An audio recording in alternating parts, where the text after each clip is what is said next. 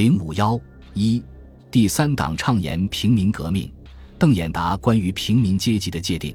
模糊被剥削了的各个阶级各自具有的特性。他将工人阶级与农民阶级，以至于中小资产阶级一视同仁，从而和孙中山关于大贫小贫的认识相近。因此，他认为中国共产党的产生为时过早，共产主义的理论只适合西方发达国家。在土地问题上，邓演达的思想与孙中山的思想也无二致。邓演达对于土地问题的解决，强调两个原则：第一，反对采取无条件的没收地主土地的方法。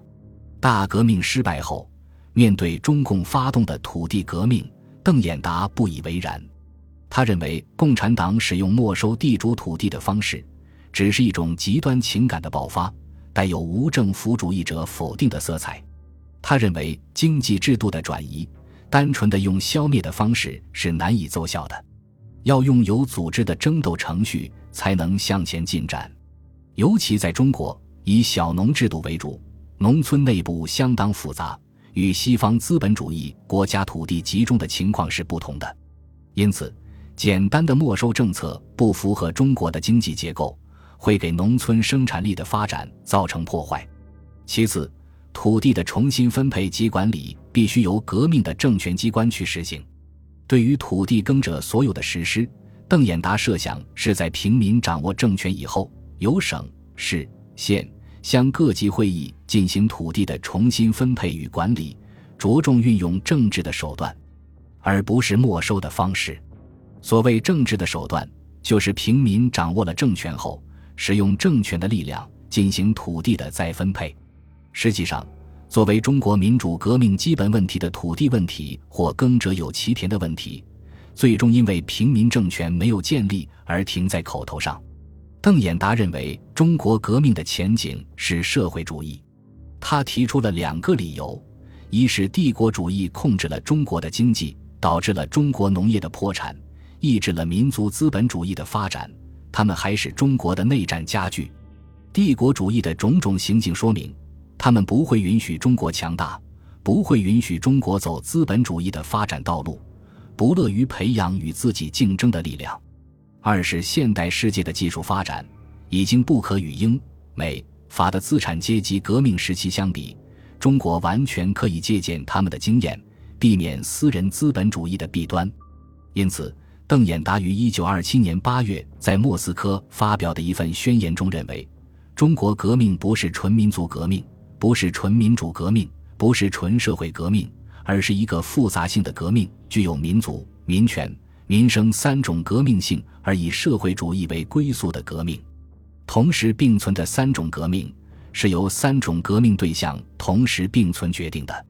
革命的对象就是帝国主义者、封建军阀地主以及依附于前两者而生的高利贷盘剥的资产阶级。三民主义因此是符合中国国情的主义。在新的历史条件下，邓演达根据自己的认识重新解释了三民主义理论，具体表现为以下几点：首先，经由平民政府实现直接民权。中国国民党在《一大宣言》中宣布，国民党之民权主义与间接民权之外，复行直接民权，即为国民者不但有选举权，且兼有创制、复决、罢官诸权也。民权运动之方式规定于宪法，以孙先生所创之五权分立为之原则。近世各国所谓民权制度，往往为资产阶级所专有，是成为压迫平民之工具。若国民党之民权主义，则为一般平民所共有，非少数者所得而私也。一九二四年北京政变后，孙中山北上提出了召开国民会议的口号，即由各实业团体。商会、教育会、大学、各省学生联合会、工会、农会共同反直系的各军，以及各政党选派代表组成国民会议，建立一个各阶级各阶层联合的政府，以取代军阀政权。孙中山的这一提议得到了全国各阶层有识之士的支持，从而掀起了一场全国范围的要求召开国民会议的运动。孙中山的民权思想。由此也出现了一个新的转机，即由过去所设想的建国三程序，转向了关于建立民主联合政府的初步思考。孙中山过早的离去，他的设想失去了深化的机会。可以说，邓演达发展了孙中山的这一思想。邓演达认为，只有广大的人民直接投身于反抗压迫者的斗争，才有可能建立真正的民主政治。他在一九三零年提出，政治制度是政治争斗的结晶。如果不是有强大的群众、强大的争斗力量，代表着被压迫者的要求去反抗统治者，则绝不会有民主政治。因此，平民组织的组成应该是在斗争的最初，而不是在斗争以后。改变政治制度的革命，必然是以武装斗争的方式表现出来。因此，在发动组织群众的同时，也要武装群众。只有这样，才能消灭敌人的武装，建立自己的政权。其次，发展国家资本主义。中国非资本主义的发展前景，是孙中山从开始提出三民主义时就已经明确的。邓演达接受了孙中山的这一思想。提出中国社会的发展方向是社会主义，经济上实施的是国家资本主义，并强调了下述的两个方面：第一，关于节制资本，它突出了以集体的力量构成计划经济或国有经济，一面是生产力加速度的发展，一面是分配向平均的路途，向着社会主义的道路。具体的说，平民政权应运用手中的权力，掌握一切关键产业。特别是独占性的产业，使之由国家专营，从而利润完全由国家掌握，而不被私人瓜分，以有利于从事有计划的生产。因此，平民政权下的经济政策的基本特征是集中调控的国有经济和计划经济，首要的是重要产业集中于国家。同时，邓演达考虑到中国经济的落后以及经济发展的自身规律。认为与土地的小农所有制要存在一段时间一样，工商业的小私有企业也将存在一个时期。国家将利用自己拥有的集中的金融机关和财政政策，对中小企业进行干涉，以防止私人资本主义的膨胀，并逐步将它们导向社会化。邓给予私人企业的存在和发展的空间，比孙中山的设计要狭窄得多。在此。他将反帝的民族主义揉入民生主义之中，主张收回外资银行和企业作为国有经济的基础。他认为，二十世纪是资本主义发展到垄断的金融资本主义时期，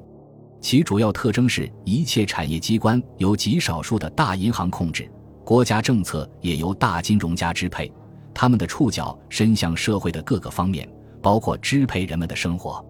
作为落后的中国。国内的金融机关部分被封建的钱庄和当铺掌握，另一些则受制于帝国主义在华的银行。因此，平民政权建立以后，帝国主义在华的金融机关必须分别收回，以构成国有金融机关的基础。从孙中山逝世到邓演达被杀，前后不过六年的时间。然而，中国政治和社会却发生了急剧的变化，北洋军阀的统治被推翻。国共分手，国民党由在野党成为执政党，并将中国引向一个所谓党治的时代，在为三民主义奋斗的旗帜下，建构了新军阀的独裁统治。